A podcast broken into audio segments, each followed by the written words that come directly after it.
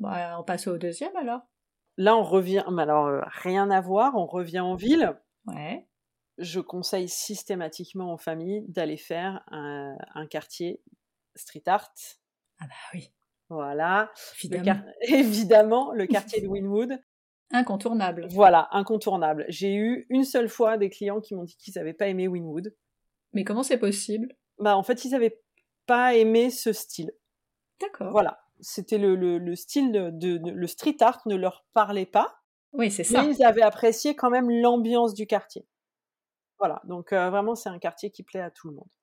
Est-ce que tu peux nous faire rentrer un peu plus dans ce quartier? Parce que moi je connais, donc euh, j'ai pas besoin que tu m'expliques, mais peut-être que tout le monde ne connaît pas. Exactement. Alors, c'est un ancien quartier d'entrepôt, donc euh, à l'origine assez bas, même si euh, tu serais surprise, maintenant on a énormément de constructions, énormément d'immeubles qui sont arrivés. Euh, donc, on est passé de un étage à 12, donc euh, il y a des sections de Winwood où ça, ça- tu serais très très surprise. Mais donc, euh, quartier assez vraiment cool, euh, beaucoup de bars, de restos, de brasseries, de boutiques de créateurs, concept store, etc. Et tous les murs sont peints tous. Tous. S'ils ne sont pas peints, c'est qu'ils vont l'être bientôt.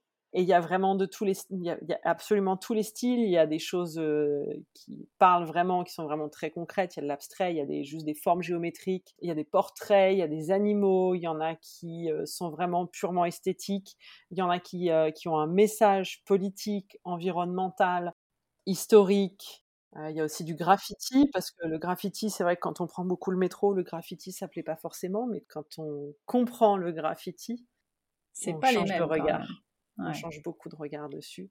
Et c'est un quartier qui, euh, qui bouge tout le temps, qui est assez magique et qui est très sympa à faire. Alors moi, le, le moment où je préfère pour le faire, c'est le dimanche matin. Ah, pourquoi?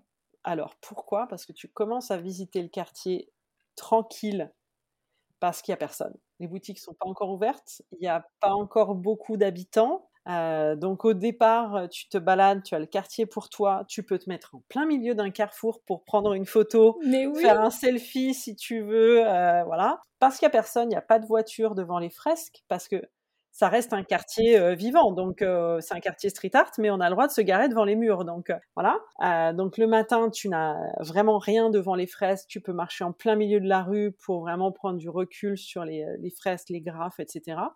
Et vers la fin de ta balade, ah bah, il est 11h, 11h, 11h30, midi, c'est l'heure du brunch, et là ça s'est animé, et tu as l'ambiance de Winwood après avoir profité de, Top. du- de la partie visuelle.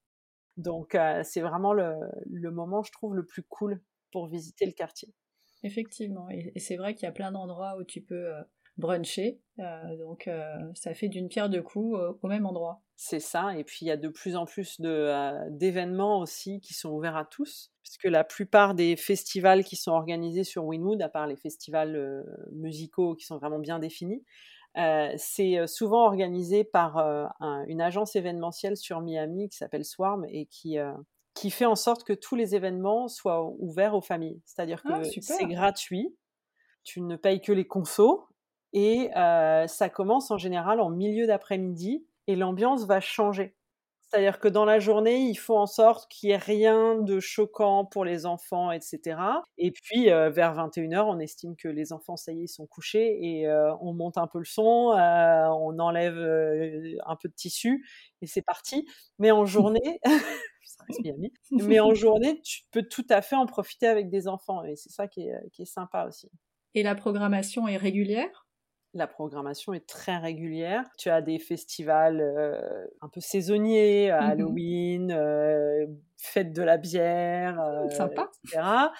Tu as, tu as des festivals vraiment plus dédiés euh, art, avec euh, notamment bientôt euh, la semaine d'Art Basel, qu'on ne devrait pas appeler Art Basel officiellement, mais qui s'appelle en fait la Miami Art Week, puisque Ah. Art Basel, c'est une seule foire qui s'appelle vraiment Art Basel et qui est en fait à Miami Beach. Et donc, tu as des foires satellites euh, d'art contemporain, etc., tout autour pendant la même semaine. Et du coup, par habitude, tout le monde appelle ça Art Basel. Et en fait, il n'y en a qu'une. Mais du coup, il y a énormément d'événements pendant cette période-là qui sont ouverts à tous. C'est bientôt là, euh, cette... euh, Première semaine de décembre. Ah oui, c'est ça. Prenez vos billets. Exactement. Et euh, trouvez où vous allez loger parce que c'est extrêmement demandé avec euh, tout le, le gratin euh, de- du monde de l'art qui se déplace.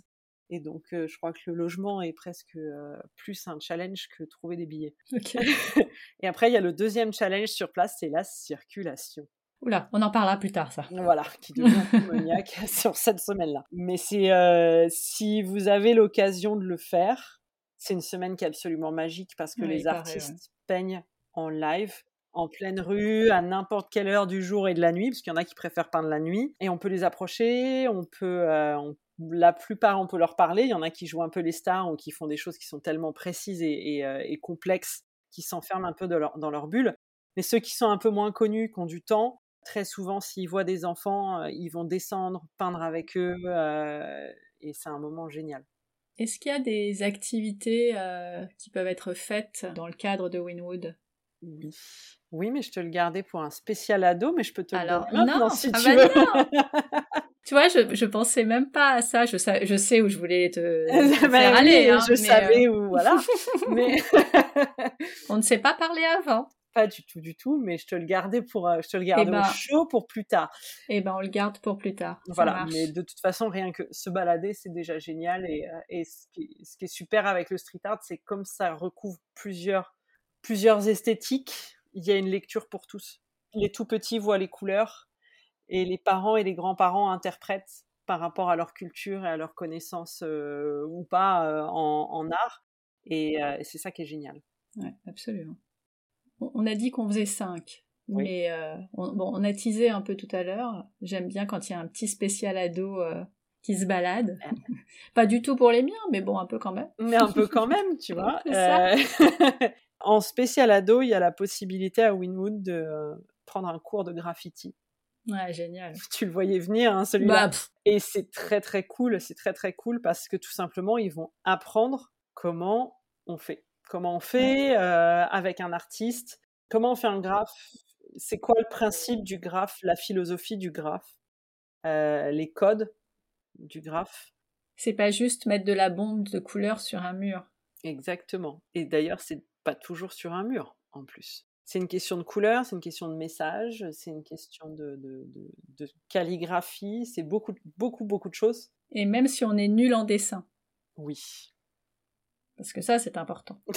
c'est ça, c'est ça qui est très important. C'est que euh, on n'a pas besoin d'être bon en dessin. Bon, si on n'a aucune notion des couleurs, c'est vrai que c'est un peu plus compliqué, mais euh, non, rigole.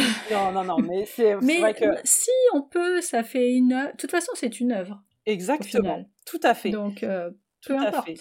Et, euh, et c'est vrai que de toute façon, l'artiste est là quand même pour guider euh, sur le choix des couleurs, sur la technique. Et, Mm. et c'est vraiment ça, les ados, ça marche à tous les coups. Ouais, ils adorent. Ouais. Évidemment. Alors là où on commence à avoir des difficultés avec les parents, et c'est pour ça, je te disais qu'on se décharge complètement, c'est qu'avant, on n'avait pas de magasin qui vendait les, les bombes et marqueurs dans Winwood. C'était un magasin Ah oui, temporaire uniquement pendant Art Basel. Et maintenant, il y en a un à l'année. Donc, tu peux aller acheter le matos après. Exactement. Alors pour les parents idée, qui ça. nous écoutent et, euh, et qui se disent oh là là le mauvais plan, rassurez-vous, euh, il y a une technique très simple pour dire non. C'est que c'est des bombes à aérosols, ça passe pas dans l'avion.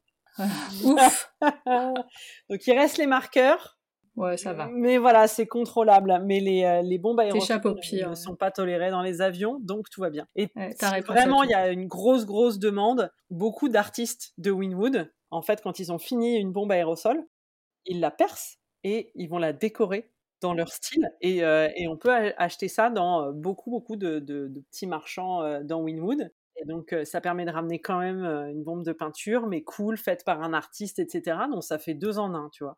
Trop bien. Il faut, tou- faut toujours avoir euh, les, les- les enfants, tu leur enlèves quelque chose, faut donner autre chose à la place quand même. Parce que... Des compromis. Tout est affaire de compromis. Tout à fait.